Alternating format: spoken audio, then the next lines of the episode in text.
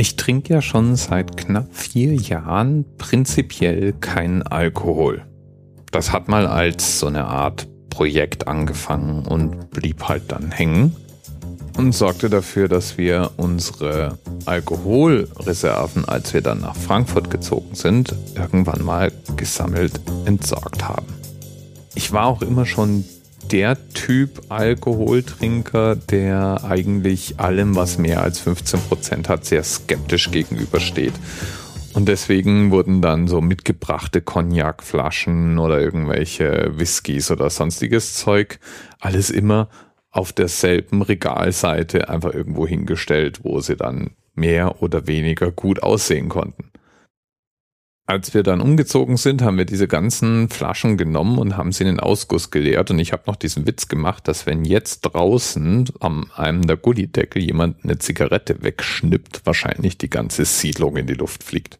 Wir hätten wahrscheinlich viele dieser Getränke auch noch ganz gut trinken können, wenn wir denn gewollt hätten. Denn alkoholische Getränke halten manchmal schon verdammt lang, bevor sie schlecht werden. Und manche werden schlecht, lassen sich aber trotzdem noch trinken.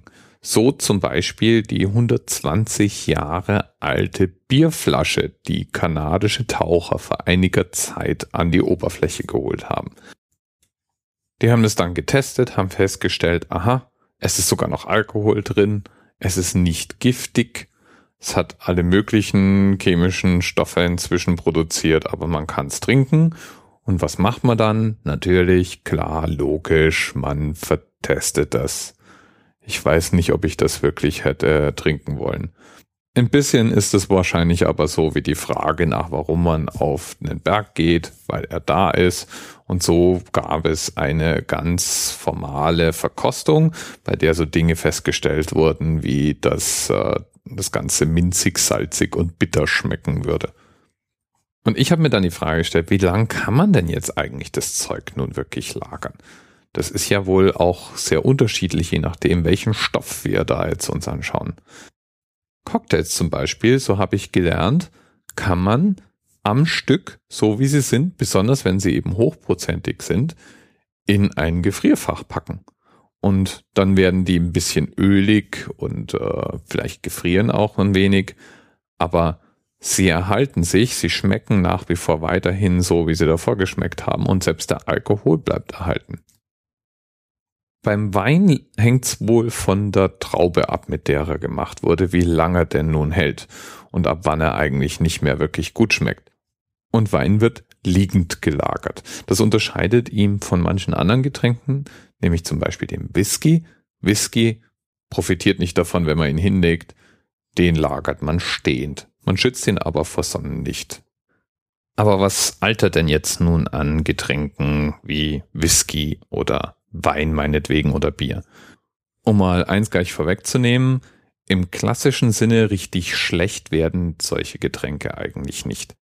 Der Alkohol desinfiziert schon mal ganz gut. Was aber stattfindet, ist sogenannte Oxidation. Das heißt, der Sauerstoff, zum Beispiel der in der Luft oder der, der im Getränk oder der, der in der Flasche ist, reagiert mit den Bestandteilen des Getränks.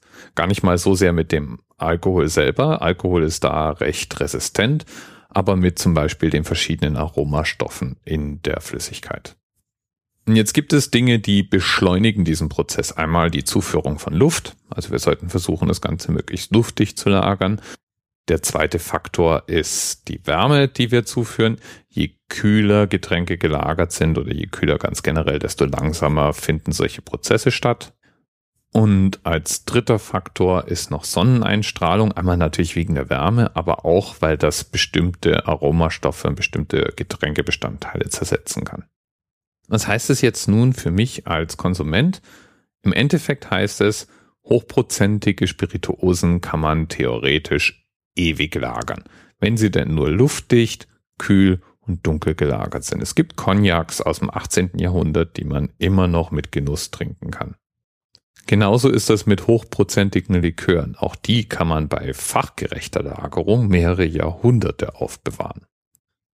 Wenn wir dann niedrigprozentiger werden, also Liköre mit weniger als 30 Prozent oder irgendwelche Getränke mit Sahne und Milch drin, wie zum Beispiel Baileys, dann ist es so, dass die normalerweise geschmacklich irgendwann leiden. Da gibt es relativ schnelle Oxidationsprozesse, es bilden sich Aromen und irgendwann will man das einfach nicht mehr trinken. Bei Getränken wie Baileys spricht man von maximal fünf Jahren, die man die aufbewahrt.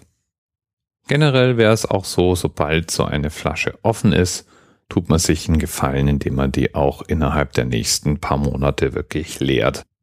Denn sobald die Flasche offen ist, kommt natürlich zusätzlicher Sauerstoff rein. Sie schließt wahrscheinlich auch nicht mehr ganz so dicht, wie sie vorher war. Das heißt, alle diese Prozesse laufen dann beschleunigt ab und das Zeug schmeckt einfach irgendwann nicht mehr.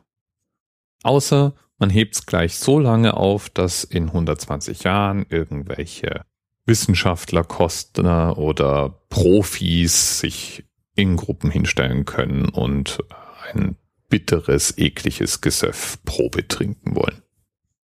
Kann man machen, muss man aber nicht. Bis bald. TMRS 10, 9, 8. The experience of 47 individual medical officers. Was hier über die Geheimzahl der Illuminaten steht. Und die 23. Und die 5. Wieso die 5? Die 5 ist die Quersumme von der